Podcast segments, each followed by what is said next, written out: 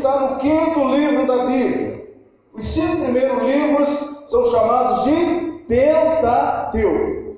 Qual é a importância de Deuteronômio? É a síntese dos outros quatro livros e apresenta também algumas normas diferenciadas, algumas leis, e que no hebraico Devarim significa palavras, e palavras para a sua família, para edificar a sua casa, para edificar a sua igreja, para edificar a minha vida. Quando Josué ele assume o comando e que todo aquele povo já está, cada qual na sua tribo, cada qual no seu, na sua posição de terra, Josué faz um desafio especial, onde ele diz assim: Olha, eu não sei quem vocês vão servir, mas importa que eu e a minha casa seremos ao Senhor. Devarim.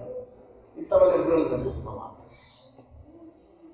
O livro de Deuteronômio ele traz um título muito importante, da onde deriva da tradução grega, de uma frase que está no capítulo 17, versículo 18. Então, se você pegar rapidamente e o capítulo 17, versículo 18, você vai ver aqui o título mais antigo que a literatura deu para esse livro.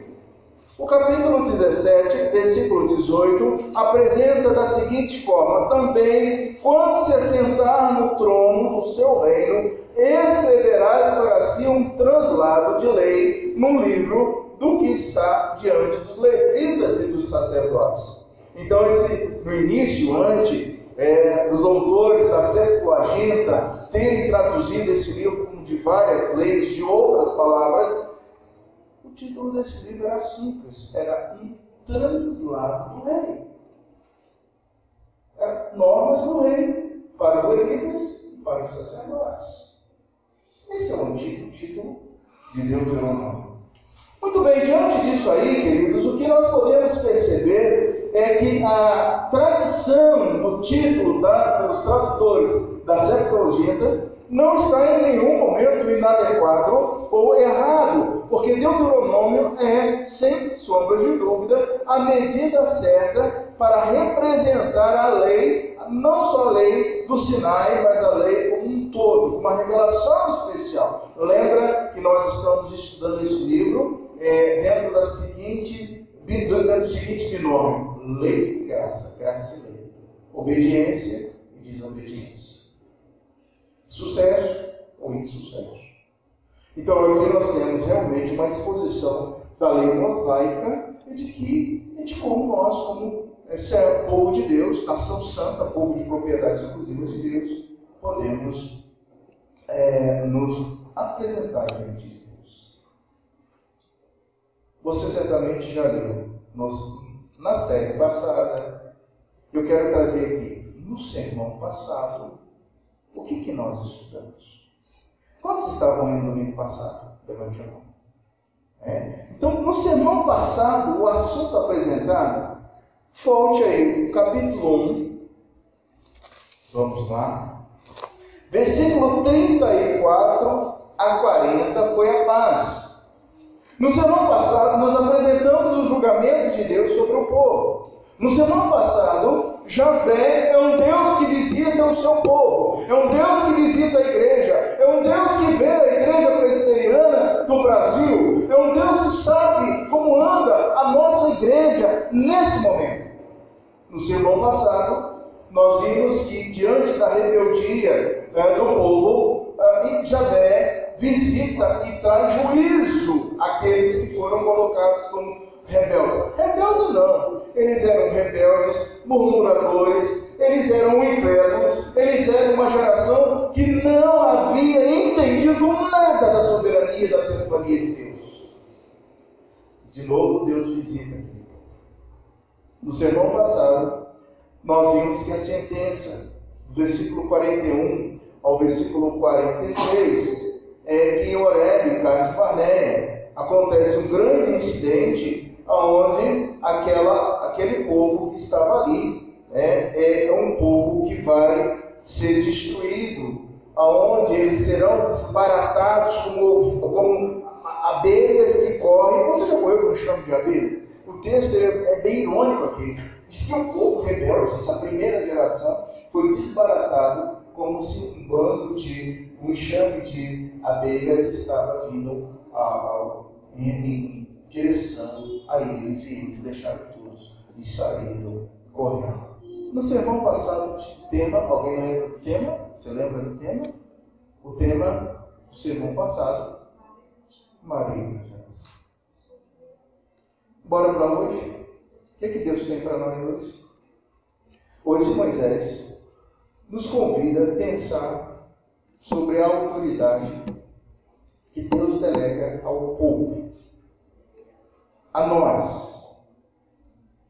Se o capítulo 1 é um capítulo de rebeldia, se o capítulo 1 é um capítulo extensivo a um povo desobediente, o capítulo de número 2 agora uma nação vai aprender através do corretivo, do juízo, da sentença de Deus a obedecer.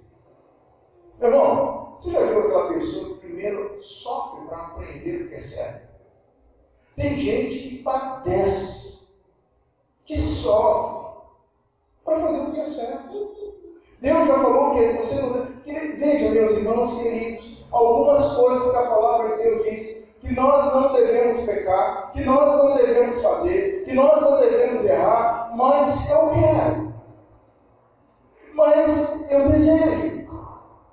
Mas eu vou fazer porque, ah, Deus depois Ele vai me perdoar, então eu vou sofrer as consequências dessas escolhas e desvaneios que vão contra a orientação de Deus, contra o propósito de Deus.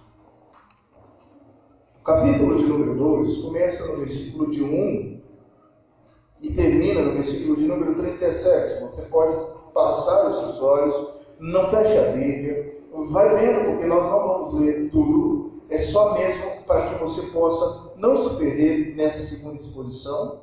O que nós temos aqui é a jornada que aqueles que estavam ali, depois de muito tempo, como abelhas no monte, sofrendo, perdidos, sem a presença de Deus, o Deus visita aquele povo de novo e diz assim: vem cá, presta atenção.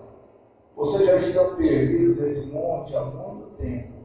É hora de atravessar a Transjordânia. Deus é um Deus amoroso, misericordioso, compassivo, longânimo, grande ao extremo. E volta, reúne o seu povo, reúne os remanescentes, reúne aqueles que são pequenininhos. Às vezes, irmãos, nós somos uma igreja muito pequenininha, às vezes nós estamos quase sem fôlego, às vezes nós estamos quase incrédulos, mas Deus ele traz aqueles pequenininhos, ele junta, junta o povo os saquinhos e ele diz: Vamos de novo. Amém? Vamos de novo. É isso que ele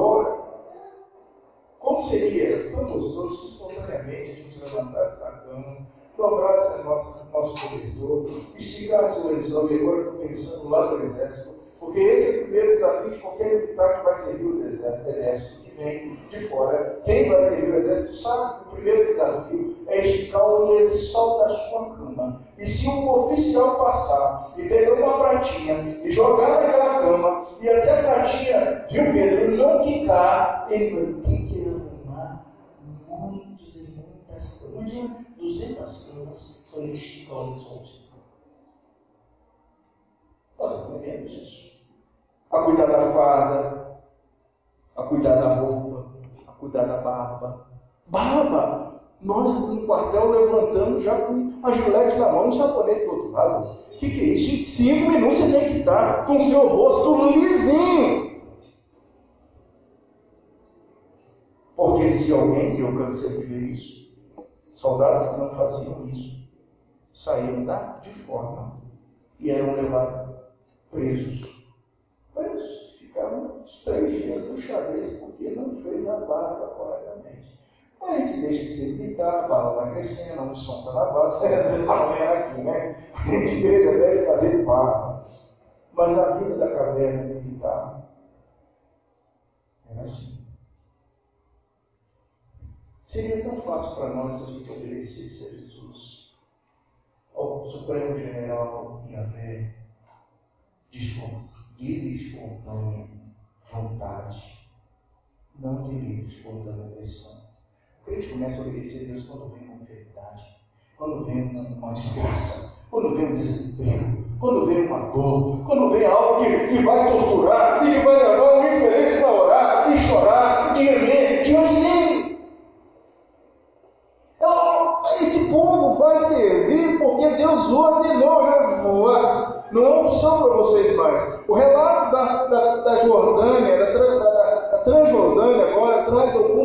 formas de altivez, de ordem. Perceba o versículo de número 13 2, 13. 13, vê aí. Levantai-vos. A ordem é agora, igreja, levante. Igreja, levante do banco, desse banco está sentado. Porque essa cidade já foi entregue para vocês. Levante. Veja o versículo de número 24. Levantai-vos. Deus está falando, não. Deus está com voz comando. Vocês levantem agora para atravessar a Transjordânia. Porque seria capaz, presbítero, de não, de não atravessar. Do jeito que povo é. Deus ele dá ordem. Versículo 5. 2, 5. Não vos entremetais com eles. Entre outras palavras, cuidado com essa, esse povo, o primeiro povo que vocês vão atravessar aqui, vocês não vão é, entremetar com eles, contendar com eles, fazerem guerras com eles, porque eu já dei essa terra e nem um palmo dessa terra de vocês. Passe pianinhos. E mais, compre água e comida desse povo. Não nada de graça. Versículo de número 19. E chegarás de fronte dos filhos de Amon, não molesteis contra eles, com eles, não contendais, porque da terra dos filhos de Amon te não darei possessão, porque eu já dei a Ló, aos filhos de Ló, e é deles, porque aquilo que Deus deu está dado e ninguém tira da gente. Ninguém tira da gente. Não mexa com os filhos de Ló compre água, compre comida e passe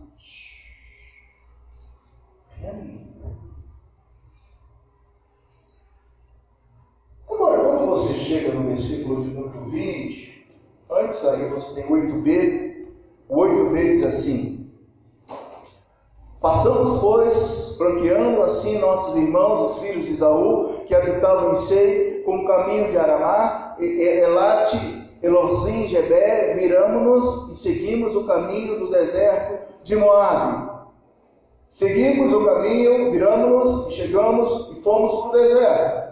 O 3, que a gente vai ler ainda, versículo 1. Depois nós viramos e subimos o caminho de Bazã, e Og, rei de Bazã, nos saiu ao encontro, ele e todo o seu povo, a pelejar entre eles. Então veja uma oposição que eles vão enfrentar. Números capítulo 20 e 21 traz aspectos dessa ordem. Nós não vamos ler esses dois capítulos, mas você anote no seu caderno, anote no seu boletim, para você pesquisar em casa, Números capítulo 20 e 21, que vai trazer detalhes dessas ordens de Deus, Rafael, para que a gente possa extrair algumas mensagens para a nossa conversão. Hoje eu quero, quero meditar no versículo 25. 25 e 36, é a mesma coisa. O 25 você já leu. Hoje começarei a meter o terror e o medo diante aos povos que estão debaixo de todo o céu. Os que ouvirem a tua fama temerão diante de ti e se angustiarão. Agora, linka esse 25 com o versículo 36. 25 com 36. Não solte a Bíblia. Se soltar a Bíblia, você vai ficar perdido. 25 com 36. Desde Aroê, que está na borda do vale de Armon, e a cidade que nele está, até Gileade. Querem ler comigo? Vamos ler juntos? Nenhuma cidade houve alta demais para nós. Tudo isso. Acho que eu posso parar o Senhor embora, né? Porque quem sabe ler um pingo é letra. Se nós somos o Israel espiritual, se nós somos chamados a obedecer o Evangelho Supremo Comandante, há alguma cidade difícil para nós? É isso que a gente vai pensar a partir de agora. E por que que nenhuma cidade pode o povo de Deus. Primeiro, eu quero entender que todos nós somos povo de propriedade exclusiva de Deus. Olha Pedro gritando aqui de novo. Uma nação santa. Que você é um povo de Deus, que você é o Israel espiritual, que essa igreja pertence ao povo de Deus. Amém? Então eu quero partir desse pressuposto. Então, Será que Santa Maria pode nos existir? Será que o Gama pode nos existir? Será que o Brasil pode nos existir? Será que existe alguma cidade que pode calar a voz do povo de Deus? Por que, pastor? Porque Iavé, esse texto, Deuteronômio, ele todo é trabalhado com a palavra Iavé. Iavé é o nome de Deus. Uma hora a gente vai estudar isso aí, porque Deus tem muitos nomes. Talvez depois do decreto a gente parte para os nomes de Deus. Elohim é um nome. Yahvé é outro nome. Eloá é outro nome. É o Shaddai é outro nome. Agora, o que significa o nome Yahvé? O nome Yahvé, eu sou o que sou. Eu sou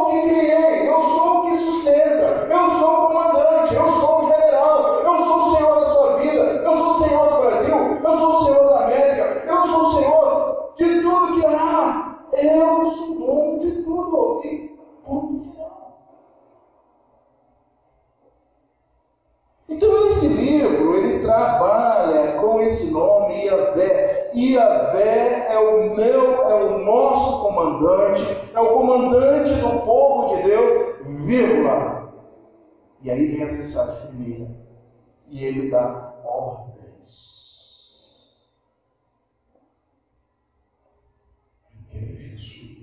século XXI está acostumado com um Deus muito bonzinho. Não acontece nada. Parece que é um Deus tão fraquinho. Eu vejo às vezes que as pessoas pensam num Deus de barba branca, de um cetro na mão, sentado numa cadeira nos, nos céus, nos tronos dos céus, onde ele está lá dormindo.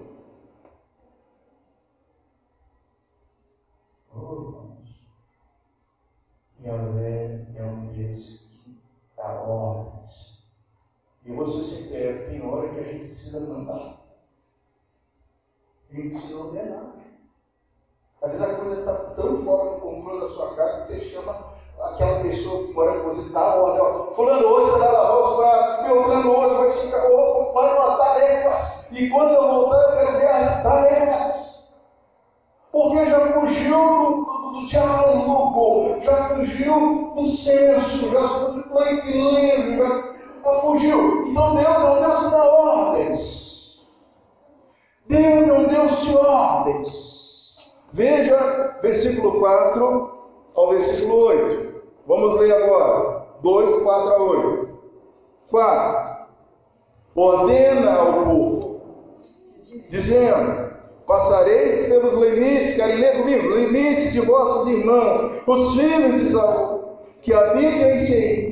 Eles terão medo de vós, portanto, guardai-vos bem. Não vos entremetais com eles, porque não, vos não darei da sua terra, nem ainda a pisada da planta de um pé, pois Isaú tem por possessão a montanha de Seir. Comprareis deles por dinheiro comida para comais também água que bebais, comprareis por dinheiro, pois o Senhor teu Deus te abençoou de toda a obra das tuas mãos, Ele sabe que andas por esse, por esse grande deserto. Esses 40 anos o Senhor teu Deus esteve contigo, coisa nenhuma te faltou. Passamos, pois, fraqueando assim nossos irmãos, os filhos de Isaú, que habitavam em Seir, com o caminho da Araba, Elaté, Enom, Zeber, viramos-nos e seguimos o caminho deserto de Moisés. Israel não atravessou o território de Edom,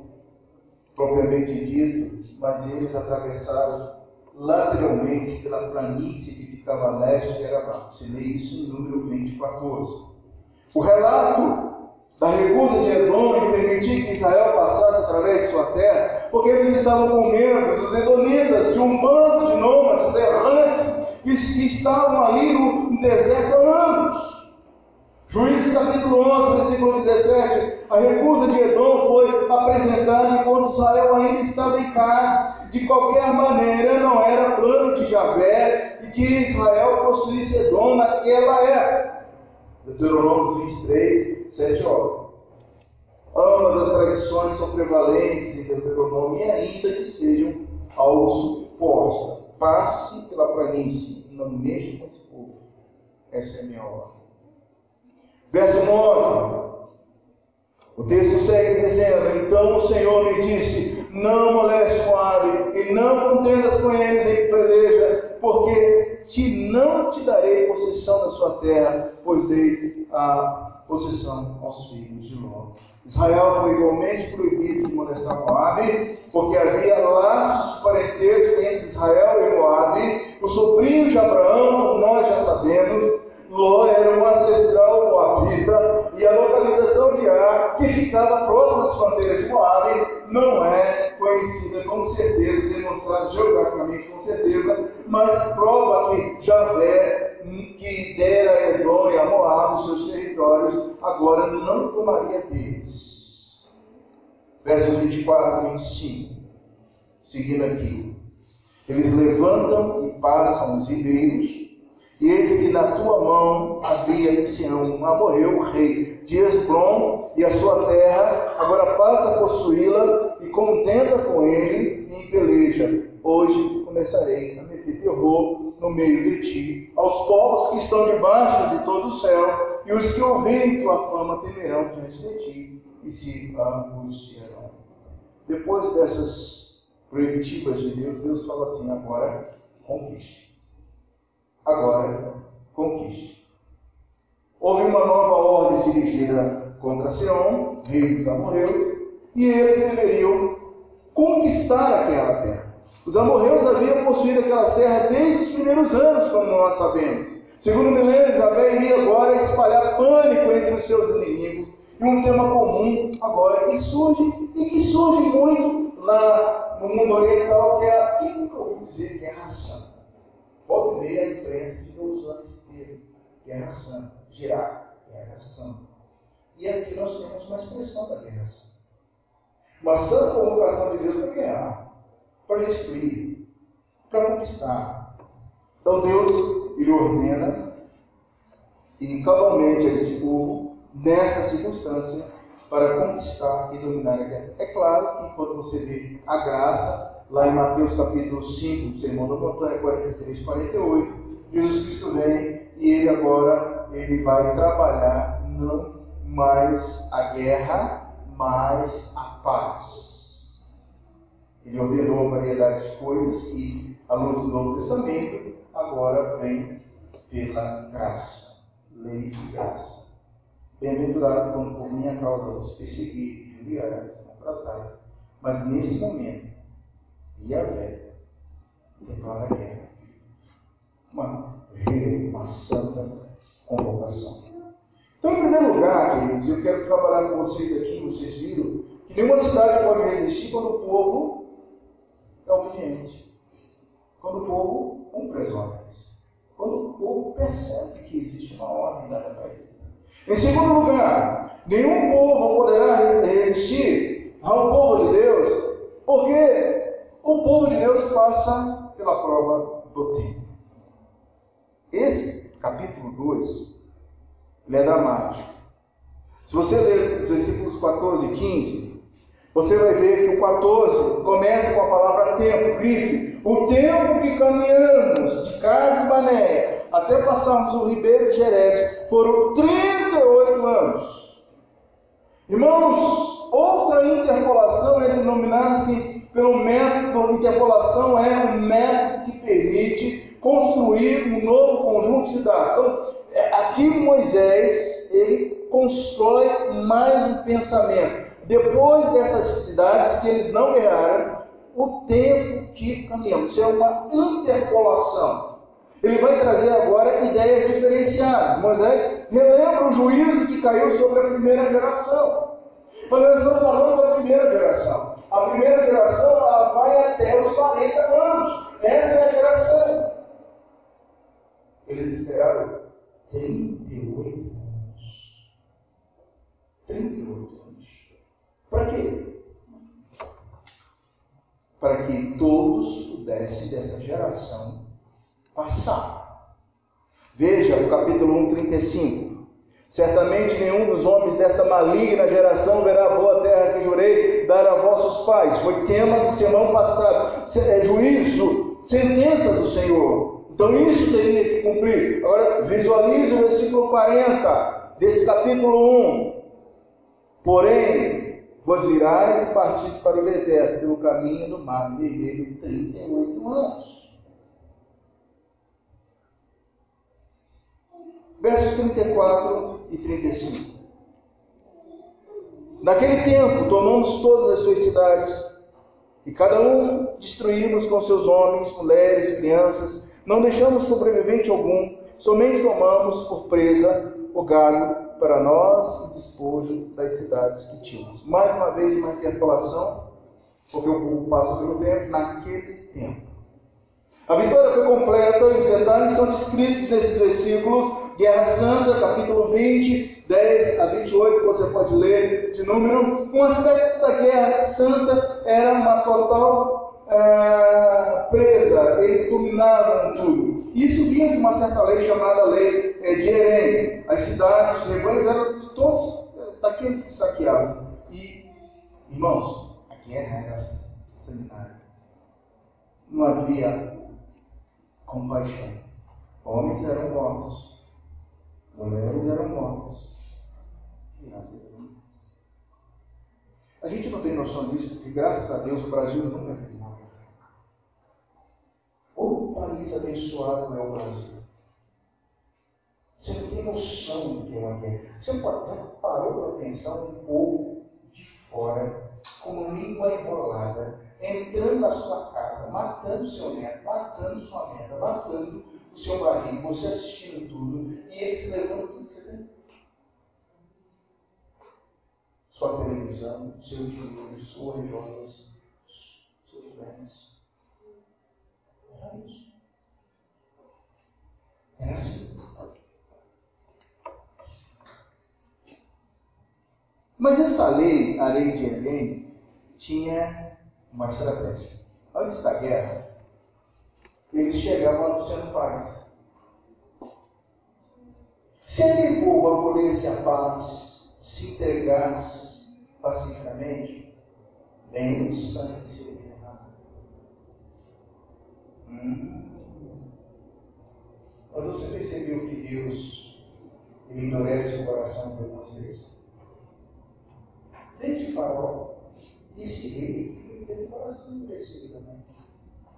E aí não sobrou outra circunstância senão a prática do Herém, que era realmente de derramamento de sangue e de conquista. Tu lês, vai, vai ler isso em capítulos que se seguem, 7, 24 a 26, a gente vai passar. Josué 6, 17, 19, você lê esses princípios dessa guerra. A prática do Herém levanta questões teológicas sobre o caráter de Deus, como acontece frequentemente. Devemos distinguir entre o princípio da prática que subjaz e o que Mavé deveria, haveria decretado a Israel. Deus já havia decretado que aquelas terras seriam dele. Tudo o que se opusesse ao seu propósito e à sua soberania deveria ser removido. Então, em segundo lugar, queridos, ninguém resiste o povo de Deus, porque o povo de Deus passa pela prova do tempo. E em terceiro e último lugar, nós temos aqui que ninguém resiste o povo de Deus, porque a mensageiros do deserto. Quando eu passei os olhos e verifiquei o versículo 26, vamos lá, 2, 26, eu fiquei pensando em coisas grandes que nossa. Então mandei mensageiros desde o deserto de que Demotes, Asson, rei de com palavras de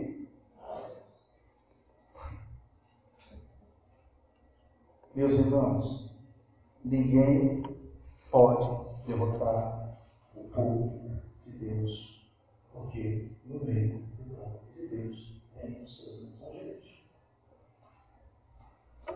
A derrota de Sião, a campanha começa com uma representação diplomática. Muitos mensageiros foram àquela cidade. Mensageiros com palavras de paz procuravam obter passagem pelas terras de Sião. A expressão palavra de paz pode indicar que Moisés estava oferecendo tratados não de guerra do Antigo Oriente Próximo. É, são chamadas palavras de acordo, frases estabelecidas de paz, geralmente significavam um tratado. É, Josué 9,15, Josué 4,17, 1 Samuel 7,14, 2 Samuel 3,12. 1 Reis 5,12, são vários tratados que falam de paz e não de guerra. Nós somos um povo de. Se a sua Bíblia está em guerra, já vai uma palavra aí, alguma coisa está errada. Porque eu e você, nós temos o príncipe da paz. Nós somos da paz. Naquela ocasião, os israelitas estavam em Quemedote que pode, ser identificado atualmente com Zezafim, a uns 15 quilômetros do monte, do norte de Amon. Mas veja o versículo 27 e versículo 28, a gente está caminhando aqui para concluir. Deixa-me passar pela tua terra, somente pela estrada irei, não me desviarei para a direita nem para a esquerda. Esta foi a proposta que ah, os filhos de Deus estavam propondo àquele rei. Versículo 28 a comida que eu coma, vende-me por dinheiro, dá-me também por dinheiro a água que beba, somente deixe-me passar em paz. O termo do acordo proposto estão aí, você pode muito bem ler. O verso 29 é, embora tanto Edom quanto Moab tivesse sido oposto à passagem Israel pelo coração do seu território ao longo da estrada real, porém eles permitiram a passagem e nada aconteceu com eles e pelas suas áreas. Versículo 30 e 31, a capital de Esdom, agora que ainda hoje existe, na, no atual momento, é uma forma de dimensão de 12 quilômetros de Madibel, aonde se tornou o objeto recente de vegetação arqueológica. Nesse momento, existem muitas pessoas estudando lá em Madibá e em Seon, onde eles estão recuperando utensílios, objetos desta época.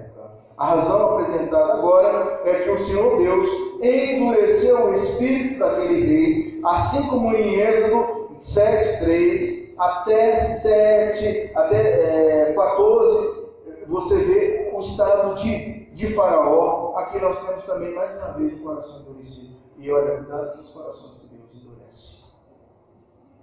Cuidado. Às vezes nós lidamos com alguns corações endurecidos por Deus para provar a nossa fé, a nossa resistência. a nossa confiança em Deus. Quantos e quantos crentes, irmãos nossos, deixaram de seguir o caminho, Senhor, por causa de corações endurecidos, de um marido ou de uma esposa, de um filho, ou até mesmo de um irmão dentro da própria igreja. Essa é a indignação.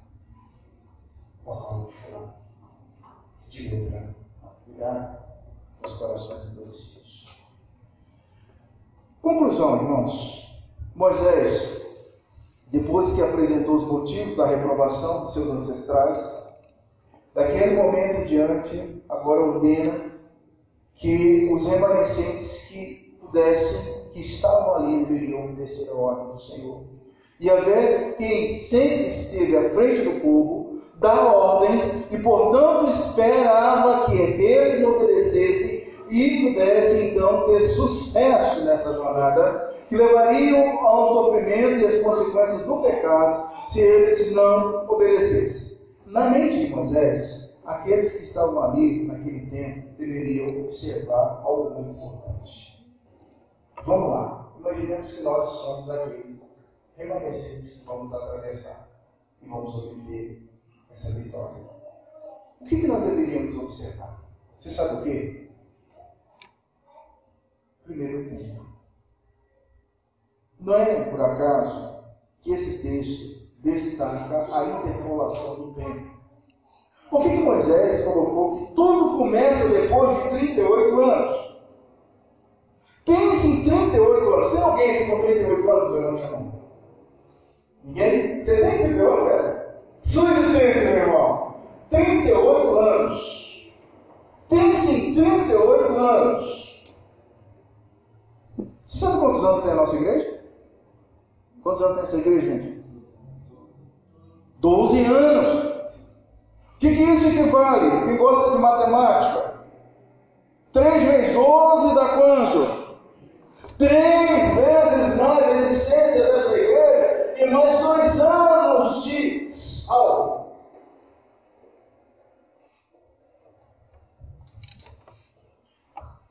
Eu saí de do culto para falar bem baixo conversar com você. Será que nós vamos ter que esperar 38 anos para obedecer aos de Deus? Já fui embora, né? Não serei vosso pastor mais. Ah, mas tu, Deus só está está com vida. Ué, se for a vontade de Deus. Né? 50 com 38, dá quantos? 38. É, tem gente que fica com 38. Deus está por aí, né? Você falou lá na vida, vocês não nossas coisas. Gente, é muito. Deus queria dar a prometida rápida. Eles com um baratatão, triste. Aí, até uma hora que Yahvé cansou e mandou. Ele não deu mais opção. Vocês precisam fazer isso.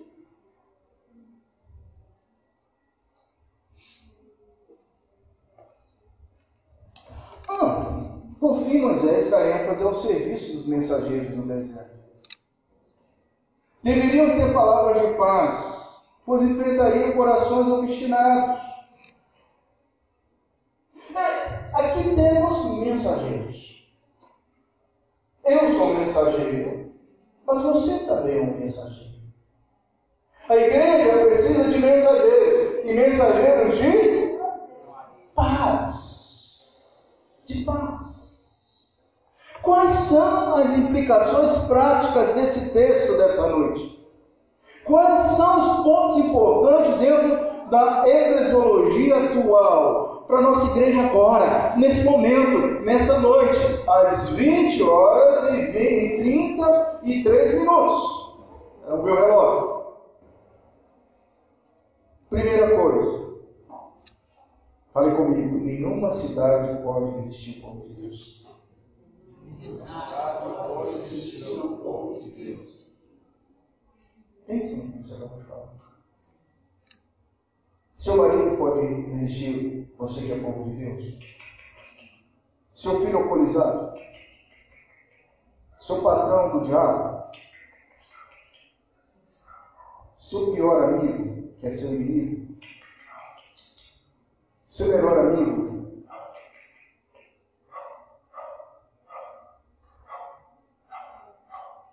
porque Yahvé, ele já deu as ordens. Aquele povo que estava tão perto de Deus, aquele povo estava tão perto de Deus, mas que ao mesmo tempo estava tão longe. Quantas maravilhas aquele povo havia visto com seus próprios olhos. Você lembra de algumas? Ah, sim, pastor. Milagres. O pão que caiu do céu. Carne que a gente quis comer. Como é que, tinha, como é que, como é que poderia alimentar uma grande multidão e Deus mandou as codornizas dos céus? A água no deserto água fresquinha, de melhor qualidade. Tão perto de Deus, tão longe de Deus, tão perto da teofania de Deus, dia. À noite, fogo para aquecer aquele povo. De dia, nuvem para proteger do sol. E assim mesmo, eles não responderam. Yahvé é o eterno comandante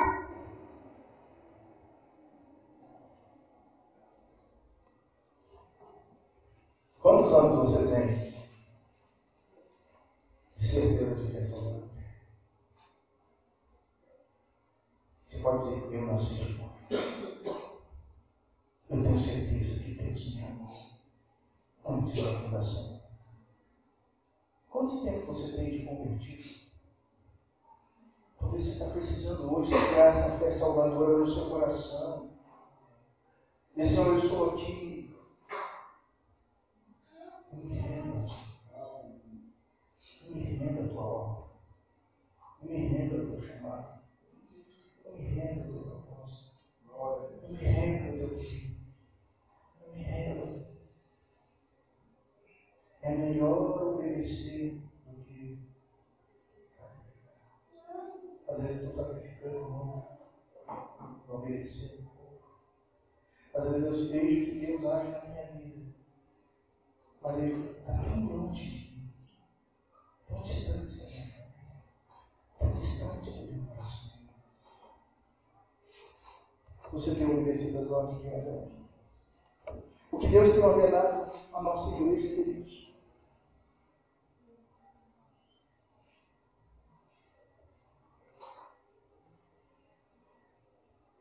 tem ordenado para essa igreja? não é ficar dentro de tua cabeça.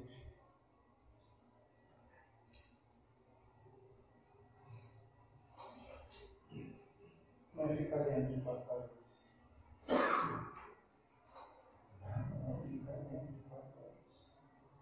Parece que a mensagem hoje do seminarista Rogério na escola dominical para nove pessoas, uma escola dominical com nove alunos, eu fiquei de queixo caído. Estava numa congregação que tinha até dos 20. A congregação do Porto Rico tinha mais uns, parece pela foto, uns 12 ou 13, parece. Eu penso, o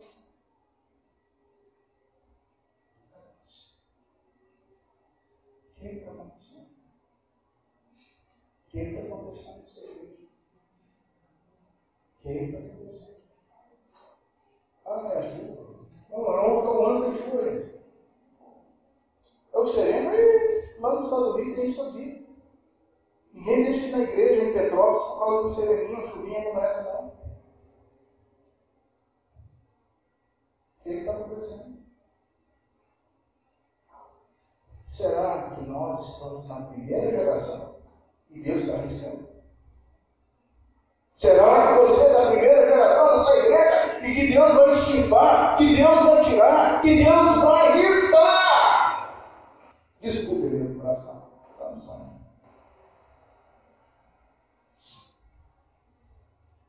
Ou somos da segunda geração, que também não vamos cumprir o que Moisés falou, porque você já sabe a história da segunda geração. Quando chega em juiz, está lá um samba do cantor, segunda geração. Que geração você é?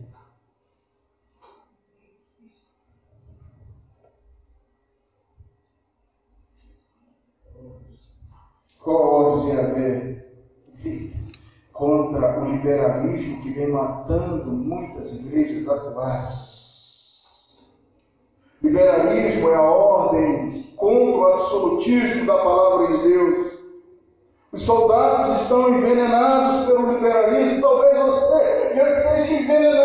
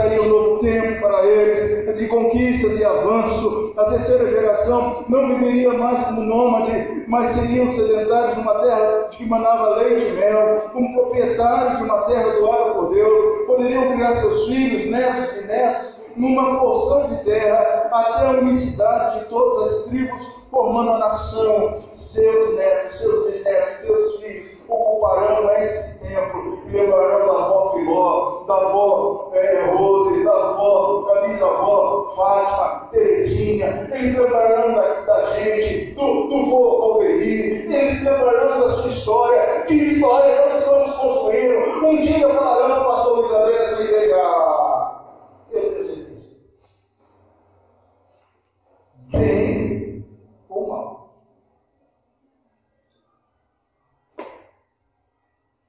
O que falarão da sua história? Deus, nessa noite, dá ordens, nos paga pelo tempo, e nos manda ser os mensageiros da paz. Vamos lá. O Espírito Santo aplica no seu coração as palavras que ele tem de vida eterna. Hoje começarei a viver terror e medo na cidade de Santa Maria, porque a igreja presbiteriana do braço se levanta. A Vamos orar.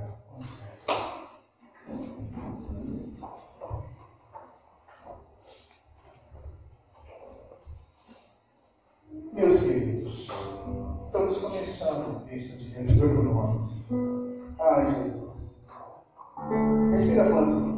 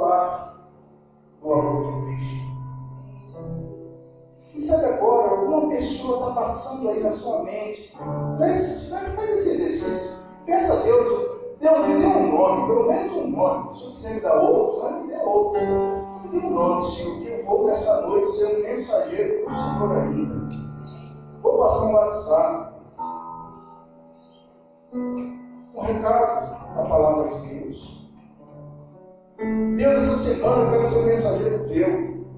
Corajoso, o Senhor na frente, o meu o general. Eu não vou temer os gigantes,